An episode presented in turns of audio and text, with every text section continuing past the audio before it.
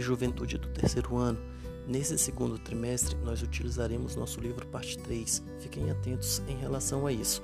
Nosso objeto de estudo será a geometria analítica, que é basicamente um ramo da matemática que mescla álgebra com geometria.